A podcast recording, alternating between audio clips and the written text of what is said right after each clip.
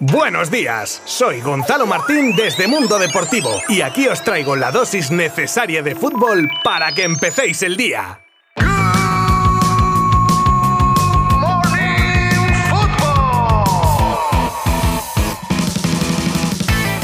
Hola, muy buenas. Mitad de semana para Good Morning Football con cositas. Ya van quedando menos incógnitas sobre los jugadores que van aclarando sus futuros y evidentemente, sí, estamos hablando de que ya es oficial el fichaje de Haaland por el City y de eso hablaremos más en profundidad en los próximos minutos. Por supuesto, repasaremos también los resultados de los partidos de la liga jugados ayer, con especial atención a la victoria del Barça ante el Celta, que nos dejó el susto del día, y os contaré también la nueva opción que aparece en Can Barça como futuro relevo de Busquets, el acuerdo total de Rudiger con el Madrid, los nuevos formatos para los Eurotorneos que ha anunciado la UEFA y más cosas si os quedáis conmigo los próximos minutos. Os habla Gonzalo Martín desde Mundo Deportivo y comenzamos ya.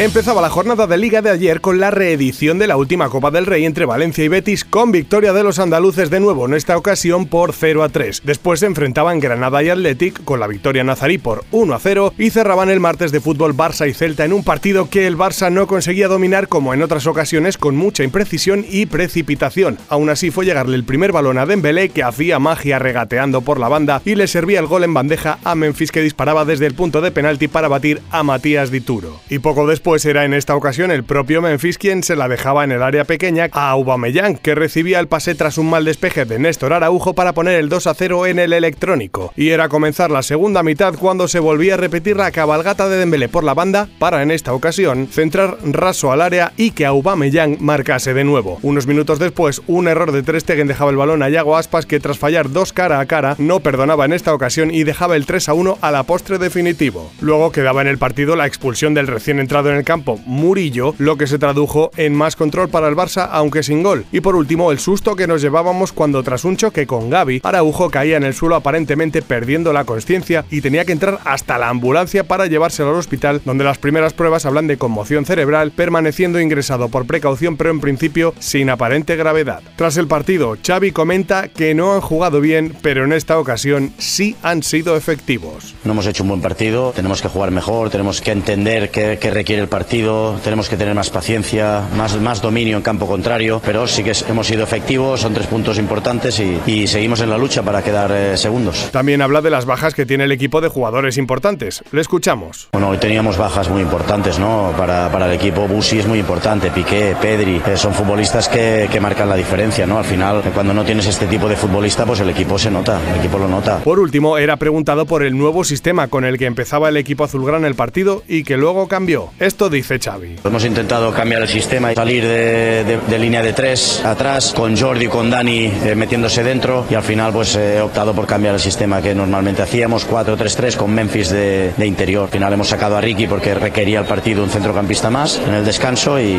y así ha ido el partido. Intentándolo de una manera o de otra, las cosas hoy no, no, han, no han estado fluidas ha llegado a su fin uno de los fichajes del año. Ya es oficial. Haaland será jugador del Manchester City a partir de la próxima temporada. Finalmente, parece que era el equipo inglés el que tenía la liquidez suficiente para cumplir con las pretensiones del noruego. El traspaso se ha cifrado en unos 60 millones de euros, aunque llegará a los 100 si le sumamos las famosas comisiones. El acuerdo será por 5 temporadas y el delantero percibirá unos 450.000 euros semanales, unos 24 millones de euros por temporada, convirtiéndolo de esta manera en uno de los mejores pagados de la Premier junto a Kevin De Bruyne. Y por cierto, mirad que os decía ayer que el Dortmund tenía atado al sustituto de Haaland seguramente a la espera de hacerse oficial la salida del noruego. Pues ni dos horas ha tardado el equipo alemán en presentar a su nueva incorporación, como os contaba ayer, Karim Adeyemi, que firma hasta 2027.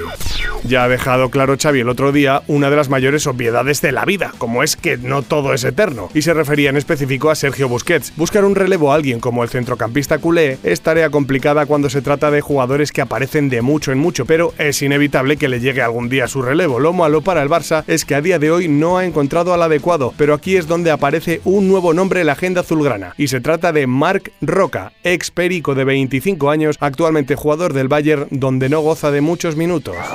Y ya con el tema Haaland resuelto, nos queda que se desvele de una vez el futuro de Mbappé, que esta semana era visto por Madrid saltando así todas las alarmas sobre posibles negociaciones para su fichaje y para echar más leña al fuego, ya os contaba que coincidía con Alkelaifi en Madrid. Y es que se ha montado un buen en París tras saber que tenían reservado para cenar en el mismo restaurante, pero el delantero francés decidió cancelar la cena a última hora, según cuentan, para no coincidir con su presidente. Uy, uy, uy, uy, uy. Otro de los nombres que llevan sonando meses es el de Rudiger y su fichaje por el Madrid, pues parece que ahora sí. Incluso ya habría pasado reconocimiento médico, según The Athletic, y posteriormente firmado su contrato con el club blanco hasta 2026. Llegará libre y cobrará 9 millones por temporada más una prima de fichaje que juntando las comisiones ascendería a unos 15 millones. Utilizando la frase no es oro todo lo que reluce, ya hemos visto el magnífico estado de forma de Ibrahimovic con sus publicaciones en redes sociales, que la verdad el tío está como un toro, que ya, me gustaría a mí. Pero en lo relativo a la alta competición ya es otra cosa. Desde Italia aseguran que el sueco debe estar pasando un auténtico calvario con su maltrecha rodilla, que únicamente le permite entrenar el día antes del partido, pudiendo jugar solo 10 minutos. Si es que el tiempo pasa para todos, Ibra. El Comité Ejecutivo de la UEFA ha aprobado este martes en Viena el formato final y la lista de acceso a las competiciones europeas de clubs a partir de la temporada 2024-2025. La Champions de ese año arrancará con una mini liga de 8 jornadas. Cada equipo jugará contra 8 rivales diferentes, en la que participarán 36 equipos en lugar de los 32 actuales, divididos en 8 grupos disputando una liguilla de 6 jornadas. Los principales cambios se refieren a la reducción de 10 a 8 partidos en la liguilla de Champions y a la modificación de criterios para la asignación de dos de las cuatro plazas adicionales. Para el resto de información, dado que es una noticia muy extensa y difícil de contaros en detalle por aquí, os animo a que le echéis un vistazo a nuestra web donde podréis encontrarlo con todo lujo de detalles.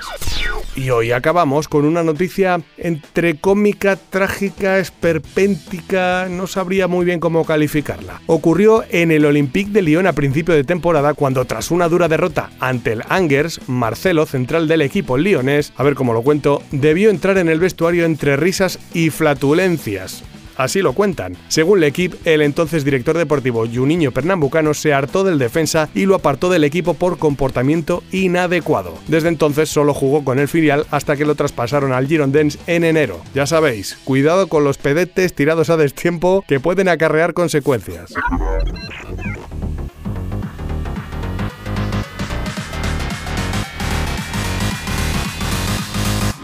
Y con esta noticia algo escatológica me despido por hoy. Mañana volvemos con más fútbol, que tenemos nuevamente partidos de la Liga Santander y seguro con un montón de noticias. Vete tú a saber lo que se puede confirmar mañana mismo. Pues para eso solo tenéis que localizarnos de nuevo desde vuestra plataforma de streaming favorita y darle al play para ver qué os cuento. Gracias un día más por estar ahí. Abrazo virtual. Adiós.